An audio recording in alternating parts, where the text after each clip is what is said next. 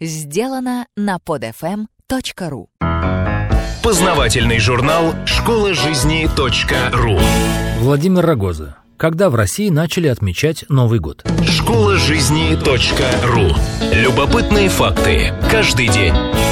Новый год уже давно стал одним из любимейших праздников во многих странах мира, хотя его и продолжают отмечать в разные дни года. Так уж сложилось исторически.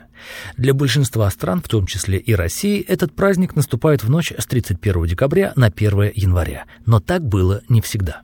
В древности наступление Нового года обычно отмечали весной, когда просыпалась природа, или осенью, когда завершалась уборка урожая. Например, в Древнем Риме до преобразования календаря Юлием Цезарем наступление Нового года отмечали в марте. В этот день приносили жертвы богам, желали друг другу благополучия и дарили подарки. Любопытно, что подарки сначала стали обязаловкой для клиентов патрициев, которые должны были в этот день ублажить патрона. Вскоре соблюдение этой традиции распространилось на всех римлян. Весеннее празднование Нового года было характерно для многих европейских народов, причем дата в ряде случаев не была фиксированной, а совпадала с празднованием Пасхи. Подобных традиций придерживались и на Руси, где переход к празднованию Нового года осенью произошел только в XV веке. В 1492 году великий князь Иоанн III утвердил постановление Московского собора, провозгласившего считать началом очередного года 1 сентября. С этого дня начинали собирать дань, оброки, различные пошлины за прошедший год. Чтобы придать новой дате начала очередного года значимость и торжественность, великий князь в этот день устраивал хождение в народ, принимал жалобы, разрешал споры. В церквях проводили специальные богослужения в связи с новолетием, но традиции народного празднования Нового года тогда еще не существовало.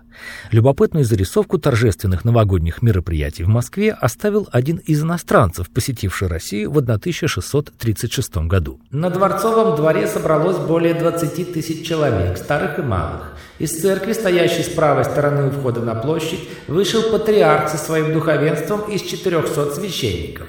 Все в церковном облачении со множеством образов и с развернутыми старыми книгами. Его же царское величество со своими государственными сановниками, боярами и князьями шел с левой стороны площади.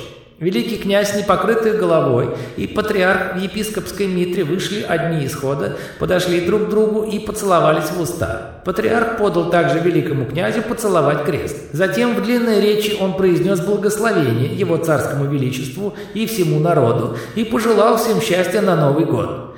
Патриарх говорил так, «Дай Господи, вы царь-государь и великий князь всея России самодержец, здоров был со своей государнею царицей и великую княгинью, а нашей великой государынью, и со своими государевыми благородными чады, старевичами и царевны, и со своими государевы богомольцы, с преосвященными митрополиты, и с архиепископы, и с епископы, и с архимандриты, и с игумны, и со всем священным собором, и с бояры, и с христолюбивым воинством, и с доброхоты, и со всеми православными христианами, Здравствуй, царь-государь, нынешний год и впредь идущий, многие лета в рот и вовеки. Народ в подтверждение патриарших новогодних пожеланий громко кричал «Аминь». Сирые, убогие, беззащитные гонимы находились тут же в толпе с поднятыми вверх прошениями, которые они с плачем и рыданием повергали к стопам великого князя, прося у него милости, защиты и заступы. Прошения относились в царский покой. Кстати, во многих европейских странах примерно в это время начался переход на новогодие с 1 января.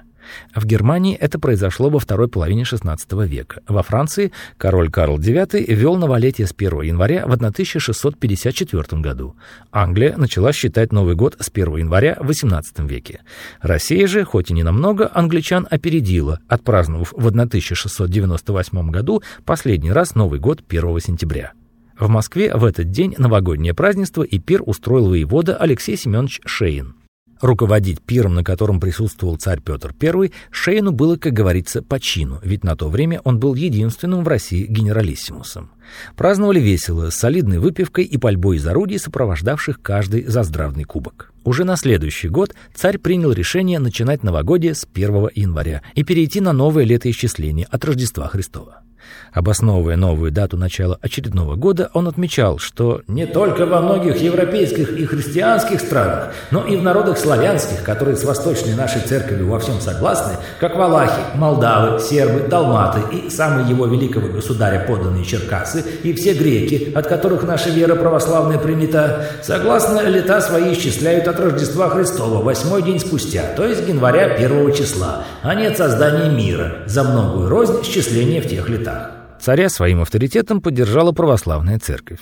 Архиепископ Феофан Прокопович разъяснял, что от начала Христовой церкви ни пастыри, ни прочие христиане в посланиях и деяниях своих не писали числа лет ни от сотворения мира, ни же от Рождества Иисуса Христа, но именами настоящих современных римских консулов означали время – только в VI веке в римской церкви начали означать время от Рождества Христова, а в греческой за полторы тысячи лет не означивано, и недавно означать и стали, и то еще не по всеместным обычаям. Что же теперь скажете, слепые хронологи? Какая мечта эти лето Божие? И кто и где неприступно означать его на и узаконил? И кто и когда новолетие привязал к сентябрю? Привязано было, ведаем, но не крепким союзом. Силен же другой обычай, и разрешите союз тот, коль миже паче силен есть устав монарший. Для начала царь запретил отмечать Новый год 1 сентября 1699 года, а в декабре по российским городам уже зачитывали его указ. «Впредь лета счислять в приказах и во всех делах и крепостях писать с 1 января от Рождества Христова». А чтобы новая дата запомнилась накрепко, Петр распорядился отмечать наступление 1700 года празднично. По царскому указу следовало «По большим проезжим улицам и знатным людям и у домов нарочитых именитых духовного и мирского чина перед воротами учинить некоторые украшения от древ и ветвей сосновых, еловых и можжевеловых, а людям скудным хотя по древу или ветви над воротами или над хороминами своими поставить, и чтоб то поспело будущего января к первому числу 1700 сего года, а стоять тому украшению января по седьмое число того же года. До января ж в первый день в знак веселья друг друга поздравить поздравлять и с Новым годом и Столетним веком, и учинить сие, когда на Большой Красной площади огненные потехи начнутся, и стрельба будет, и по знатным домам, боярским и окольничьим, и думным знатным людям, палатного, воинского и купеческого чина знаменитым людям на своем дворе из небольших пушечек, у кого есть, или из мелкого ружья, учинить трижды стрельбу и выпустить несколько ракет, сколько у кого случится. А по улицам большим, где пристойно, января с первого числа по седьмое число по ночам огни зажигать из дров или из хвороста или из соломы. А где мелкие дворы, собравшись по пяти или шести дворов, так же огонь класть. Или кто хочет, на столбиках по одной или по две или по три смоляные и худые бочки, наполняя солому или хворостом, зажигать, а перед бургомистрской ратушей стрельбе и таким украшением по их усмотрению быть же. Сам царь праздновал новый 1700 год широко и весело, заставив и москвичей следовать своему примеру. В столице, тогда ею была Москва, жгли фейерверки, пускали ракеты, полили из пушек ружей, по улицам ездили ряженые. Петр, любивший огневые потехи, собственноручно пускал ракеты и подносил горящие фитили к орудиям. Традиция весело отмечать Новый год прижилась. Новый праздник и приходился на время после рождественского поста, когда появлялась возможность отметить его с размахом. Вскоре Новый год стал одним из любимых народных праздников. Любопытно, что послереволюционная корректировка календаря даже удвоила праздник. Теперь мы отмечаем и Новый год, и Старый Новый год, чем немало озадачиваем остальной мир. Но такова уж русская душа. Гулять так гулять. Школа жизни .ру Автор статьи «Когда в России начали отмечать Новый год» Владимир Рогоза. Текст читал Дмитрий Креминский. Скачать другие выпуски этого подкаста и оставить комментарии вы можете на podfm.ru. podfm.ru